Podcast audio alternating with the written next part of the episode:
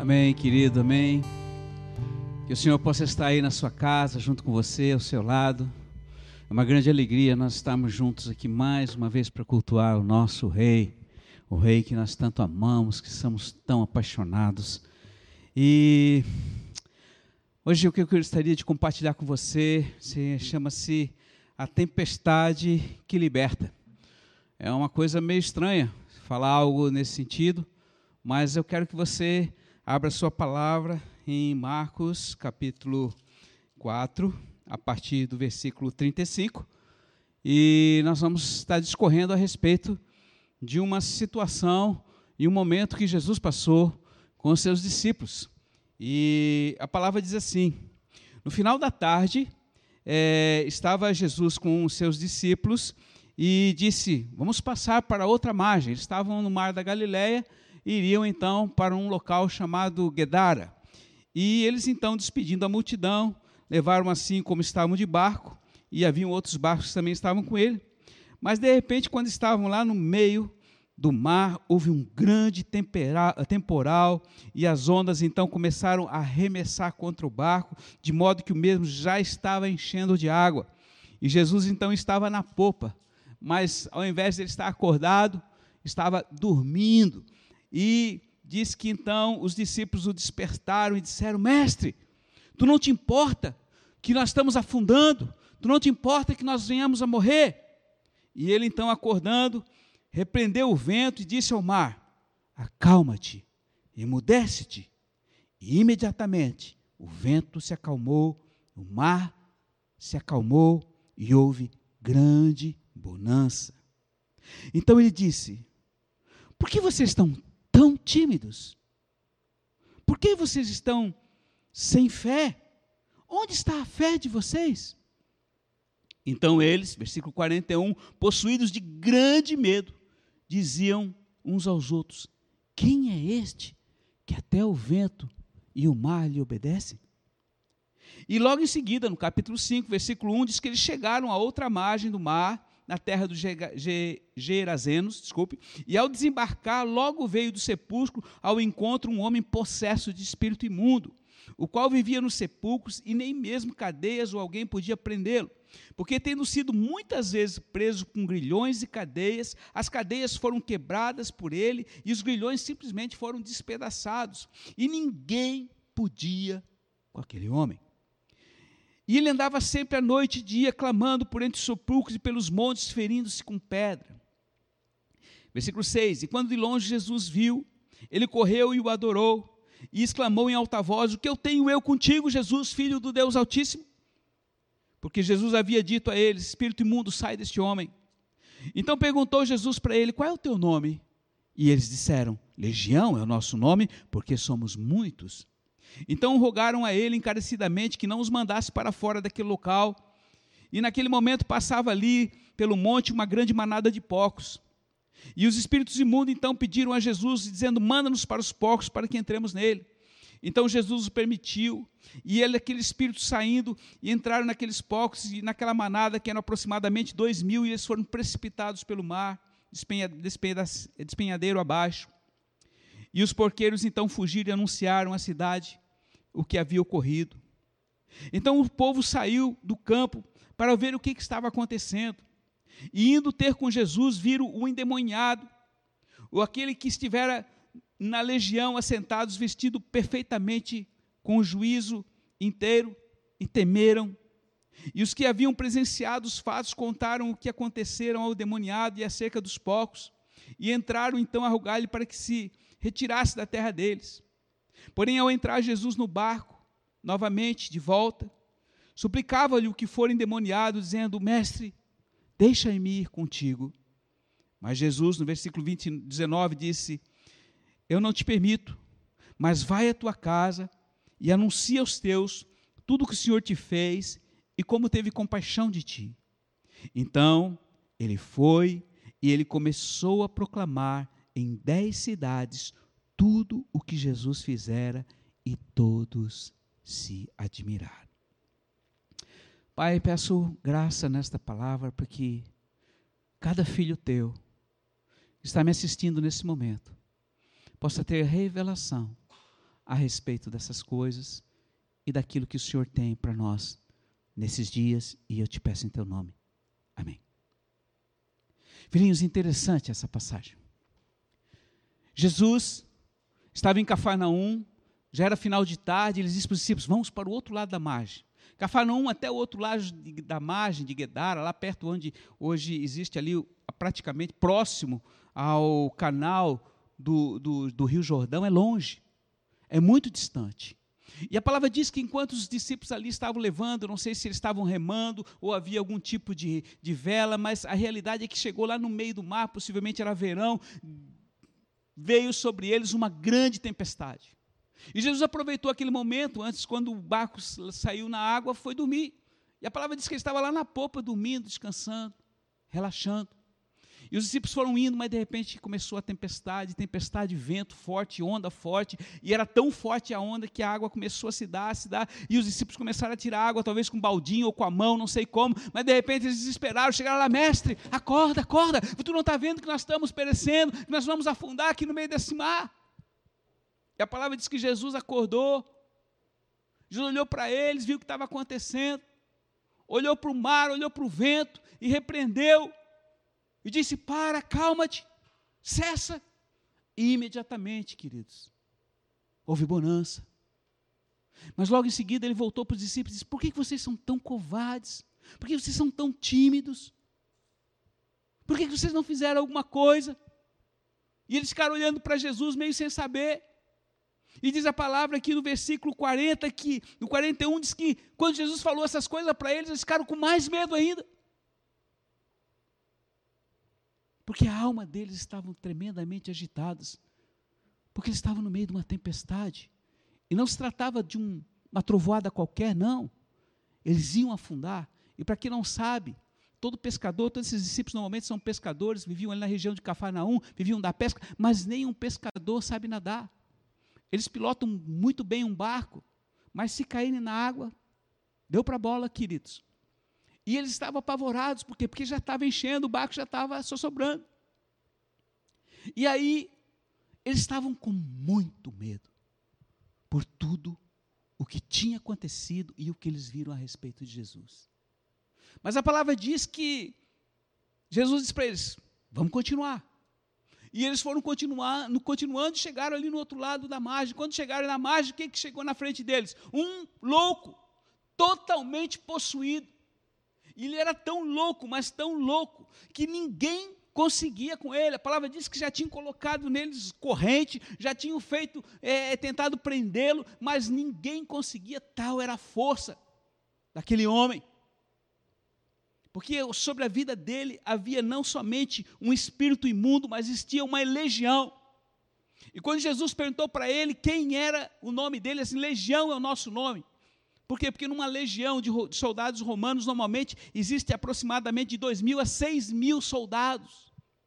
O que significava isso? Aquele homem, ele estava, sob a sua vida, ele carregava mais ou menos de 2 a 6 mil seres imundos, espíritos imundos que tinham domínio e que mantinham ele totalmente acorrentado.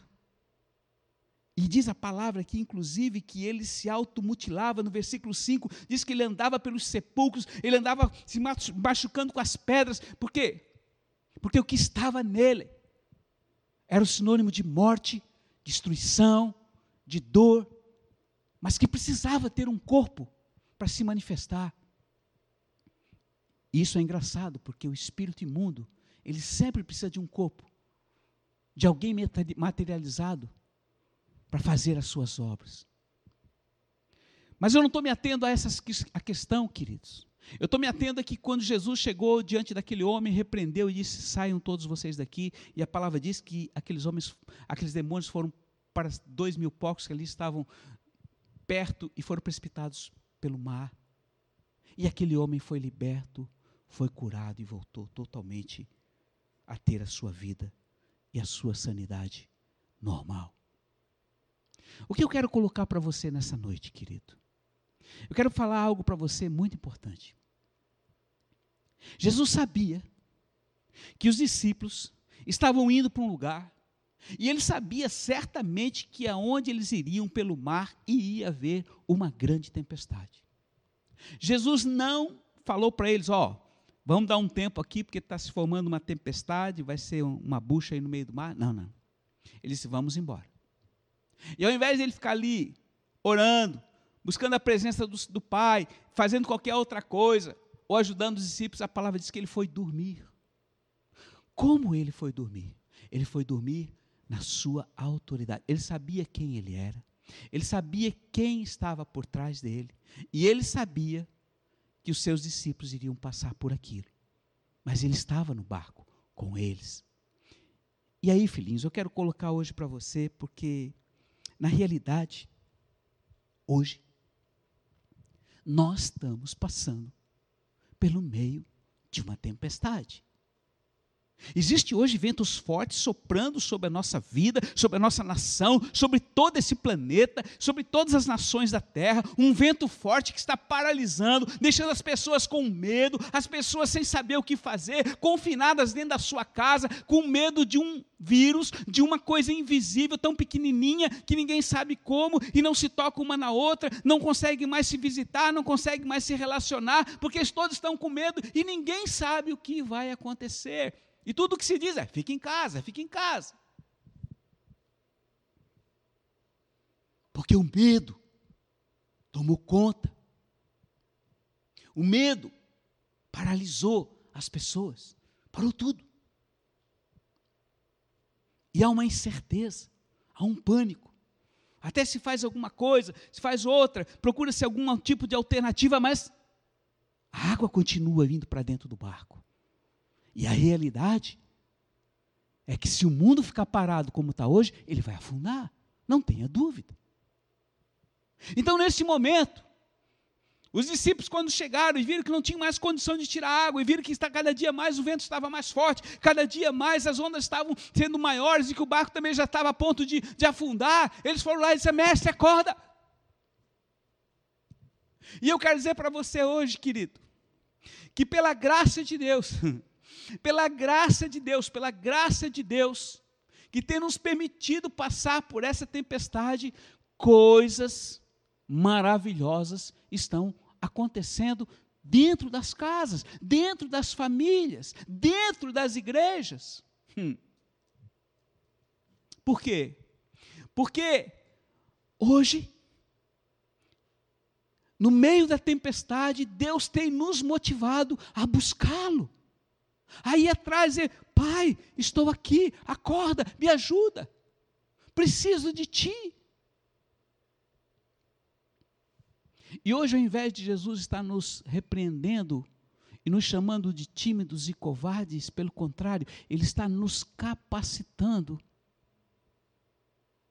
a fazer algo que é intrínseco à sua natureza o exercício da sua autoridade.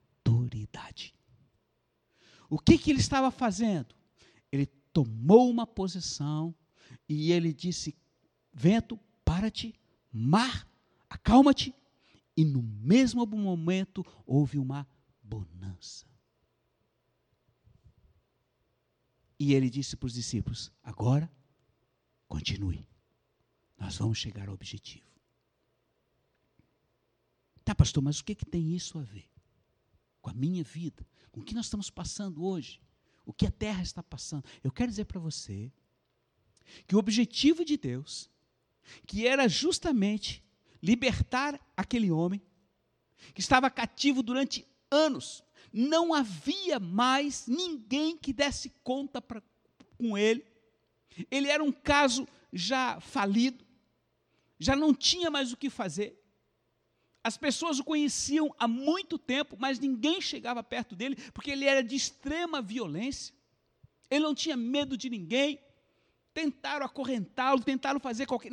Nada conseguia, tal era a força e o poder do inferno que estava sobre a vida daquele homem. Mas a palavra de Deus fala que Jesus, no versículo 19, diz: Ó, vai, anuncia aos teus o que o Senhor te fez e como teve compaixão por ti. Filhinhos, sabe por quê que Deus está permitindo essa tempestade, está neste momento assolando a nossa vida, porque Ele tem compaixão de nós. Há um objetivo que Ele quer realizar através da minha vida, da sua vida, para que Ele possa fazer com que o seu nome seja glorificado.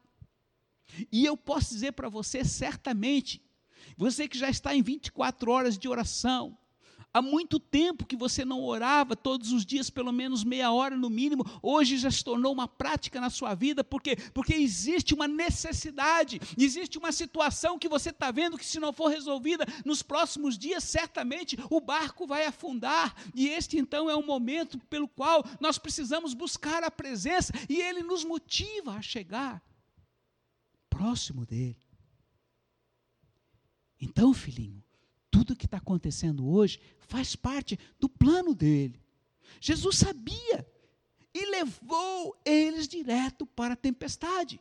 E essas tempestades que estão começando é apenas o início de um olho do furacão, significa que a, a, vinda dele está muito próxima, ou seja, o alvo, o objetivo, a vitória dele, a vinda que ele vai reinar sobre a terra está próxima, mas antes é necessário passar por toda essa situação. E eu quero dizer para você, querido, que quando um dia ele ensinou aos discípulos e disse que o homem que crê em mim, o homem que confia em mim é semelhante àquele que construiu a sua casa sobre uma rocha. Aquele que ouve as minhas palavras e pratica é semelhante ao homem que construiu o seu fundamento sobre uma pedra. Mas aquele que ouve a minha palavra e não pratica, e duvida, e não faz, não dá interesse para a minha palavra, e não leva a sério, é semelhante ao homem que construiu a sua casa sobre areia. Então vem a tempestade e grande é a sua ruína. E você pode achar que sobre você nunca virá uma tempestade. Não, não se engane. A questão não é se ela vem ou não vem, ela virá, ou seja, quando ela vai vir e quando ela vem, ela é implacável. E hoje, queridos, ela veio sobre a terra implacável. Os governantes não sabem o que fazer, são opiniões diversas, governadores, presidentes, ninguém sabe, um fala uma coisa, outro fala outra, porque estão todos, todo mundo incertos das coisas que estão acontecendo.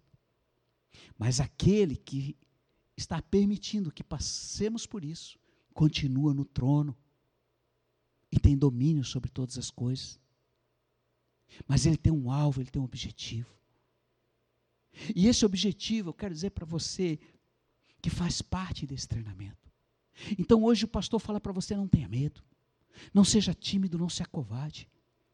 Esta palavra aqui é para você se alimentar dela. E não para dizer que palavra bonita. Não. É para você fazer uso. Qual era o objetivo disso? Passar por essa tempestade. A libertação deste homem. Cara, e quando as pessoas que moravam ali, que viram aquele homem, elas ficaram. A... Mama, não pode ser, o cara é louco. Oh, mas é ele mesmo? É ele. Ele está ali sentado com Jesus, ouvindo, conversando normalmente. Mas como? E a palavra diz que alguns ficaram tão espantados disseram, Senhor, sai daqui, porque isso aqui está. Outros, porém, não. Outros viram um grande milagre. E aquele cara ficou tão curado, tão restaurado na sua vida, que ele quis seguir Jesus. Mas Jesus deu algo mais para ele. Jesus disse: não, não, não, não me segue, não fica comigo. Vai para tua casa, conta o que aconteceu contigo e fala para os teus parentes, para os teus amigos, as pessoas que você conhece e diga o quanto Deus foi misericordioso para você. E a palavra de Deus diz, pasmem, olhe, presta atenção, diz no versículo 20: então ele, depois de ir para sua casa e fazer todas essas coisas e falar da sua grande libertação, a palavra de Deus diz que ele passou a proclamar em dez cidades tudo o que Jesus havia feito por ele e todos que ouviam a ele se admiravam. Irmão, sabe o que esse homem se tornou, esse maluco aí? Ele se tornou um missionário. Ele se tornou um missionário e ministrou para dez cidades, inclusive Damasco, a capital da Síria naquela época. E talvez ele tenha conversado com eles, e ele falava: Olha, eu conheci um homem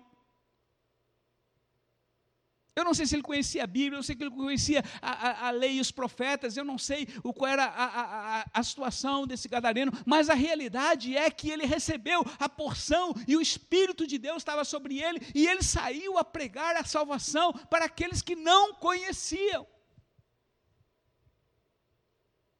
Então significa que Deus está fazendo hoje algo que está além da capacidade nossa de raciocínio. Como Deus mostrou para a pastora Andréia, você que pensa que está tudo parado a nível natural, os teus olhos naturais estão vendo tudo parado, mas abra os olhos espirituais e veja o que eu estou fazendo.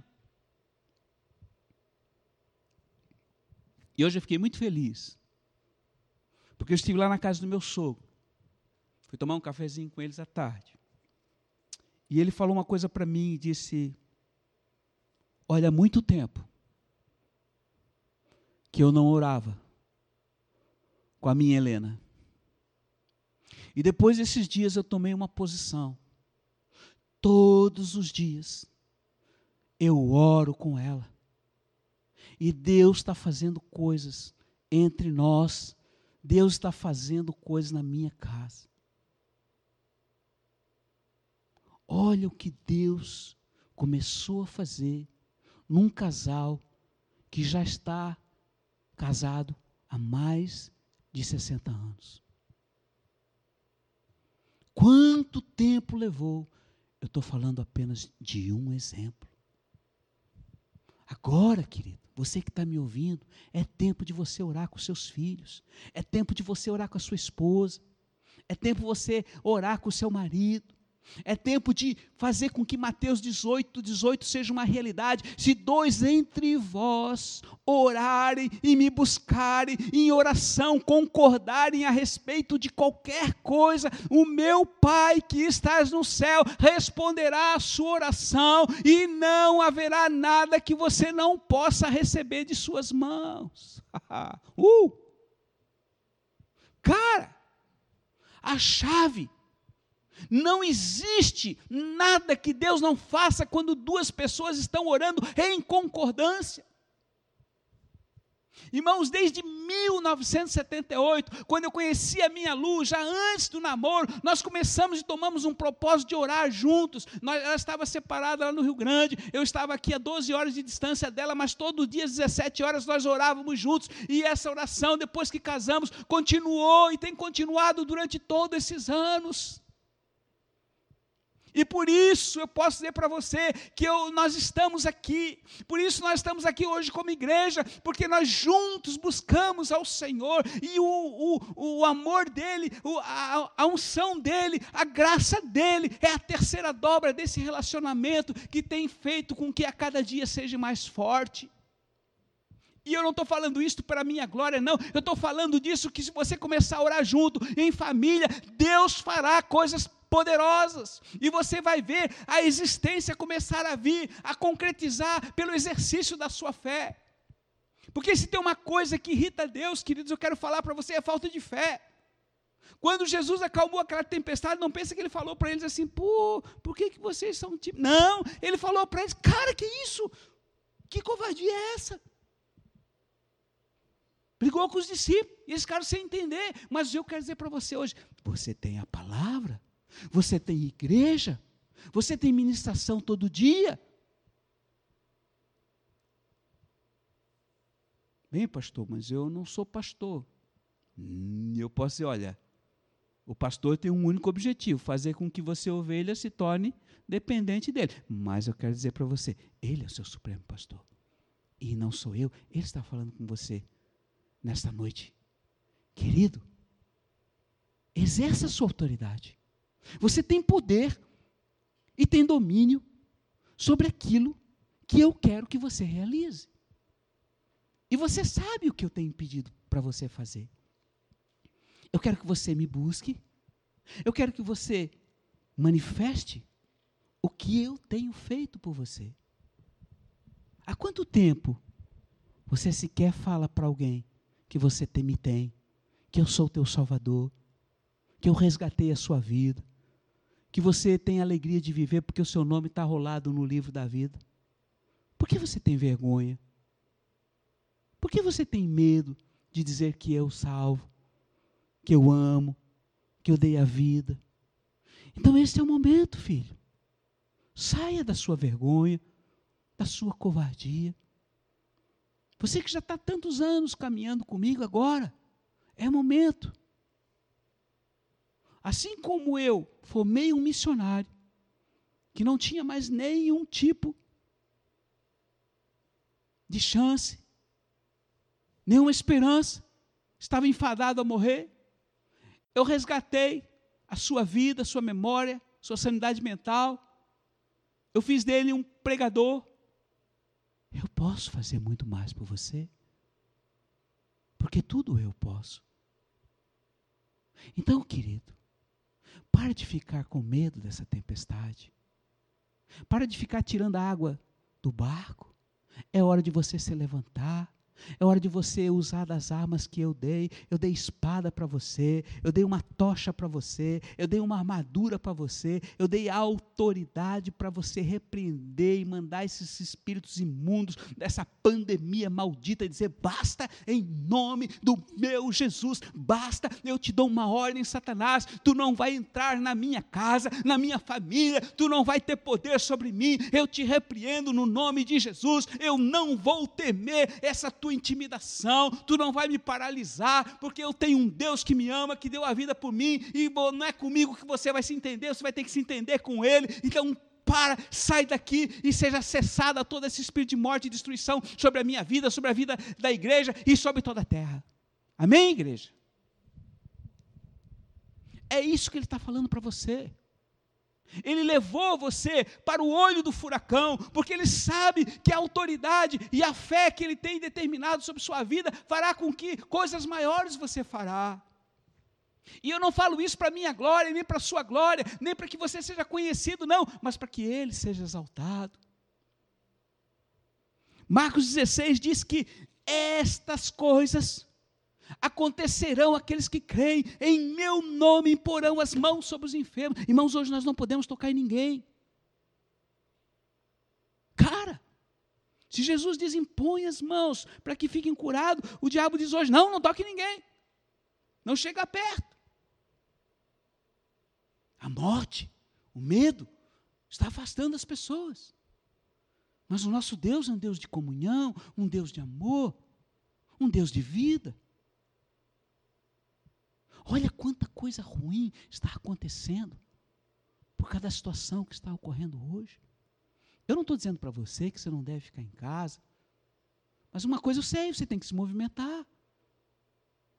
Se você ficar em casa parado, sem nada fazer, esperando para ver como é que fica, logo, logo você vai começar a passar fome, filho. Isso é uma coisa natural. Não vai cair o maná do céu, ó, oh, Jesus vai porque eu estou em casa. Não, porque o governador falou que eu tenho que ficar em casa. Não, Nada disso. Você tem que movimentar, e nós vamos parar isso em nome de Jesus. Essa pandemia vai cessar, do jeito que ela veio, ela vai parar. Por quê? Porque a igreja está se levantando, a noiva está se levantando, e agora é um tempo de se levantar um grande exército que ora, que busca, que intercede, que clama, profetiza e declara: basta, em nome de Jesus, espírito de morte, basta. Tu não vai travar a minha vida, tu não vai travar essa nação, tu não vai travar o nosso presidente, tu não vai travar nada. Irmãos, orem pelo nosso presidente. Orem. Orem pelos que governam, orem pelos governadores, orem pelos prefeitos, para que haja unidade, porque agora não é hora de divisão, não é hora de, de, de haver desavença, é hora de vir unidade.